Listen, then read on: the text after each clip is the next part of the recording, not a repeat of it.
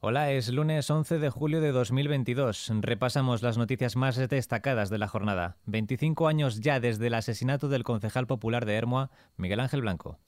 ISFM Noticias. Se cumplen 25 años del secuestro y asesinato de Miguel Ángel Blanco. El edil del Partido Popular fue asesinado por ETA un 13 de julio de 1997. Nos cuenta Aitana Sánchez. Con motivo de este asesinato se ha celebrado en Hermoa, Vizcaya, un homenaje al concejal popular.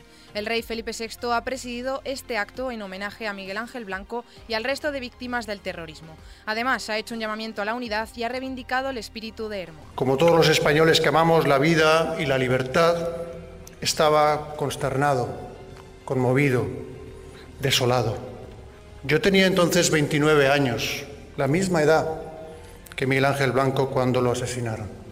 Hoy hemos sido convocados por el alcalde con motivo del 25 aniversario del secuestro y asesinato de Miguel Ángel Blanco para honrar su memoria y la de Sotero Mazo, otro vecino de Hermoa que fue asesinado en 1980, igualmente por ETA.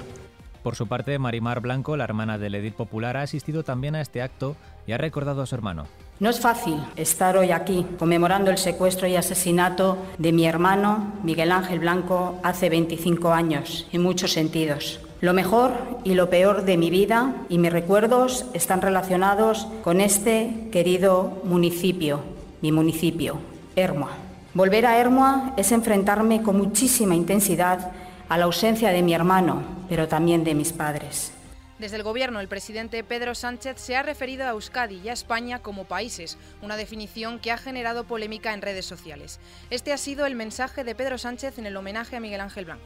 Y si hoy Euskadi y España son países libres y en paz, es gracias a todos y todas los que apostaron por la unidad de los partidos políticos frente al terror y el odio.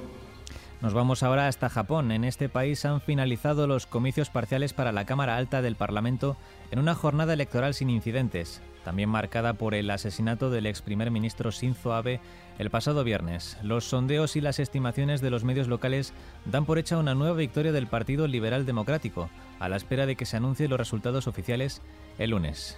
Más asuntos, ahora relacionado con la empresa de movilidad Uber. Según una filtración del Consorcio Internacional de Periodistas de Investigación, Uber ha incumplido leyes. También ha presionado a líderes políticos para poder entrar en ciudades de todo el mundo. Los casi 125.000 documentos que componen los Cyberfiles dejan al descubierto las prácticas éticamente cuestionables de la compañía y que pasaban por cortejar a primeros ministros, presidentes, millonarios, oligarcas y magnates de los medios de comunicación. En otro orden de cosas, el precio promedio de la luz los clientes de tarifa regulada vinculados al mercado mayorista sube este lunes un 3%, llegará hasta los 298,49 euros por megavatio hora.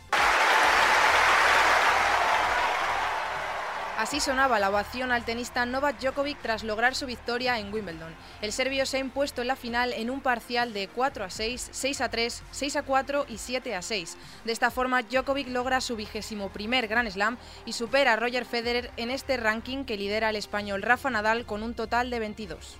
Y arranca la semana con calor sofocante en casi todo el país. Este lunes habrá cielos poco nubosos o despejados en la mayor parte del país y temperaturas altas en general, sobre todo en el interior peninsular, Mallorca y zonas de Canarias. Se prevén intervalos de nubes bajas en el litoral de Galicia, área del Estrecho, Melilla y norte de las Islas Canarias. También nubosidad en el interior peninsular, sin descartar algún chubasco o tormenta, en general débil y aislado, por la tarde en áreas montañosas. Con esto nos despedimos. La información continúa puntual en los boletines de XFM. Sara Delgado ha estado en el control de sonido. Un saludo de Ángel Martínez y Aitana Sánchez.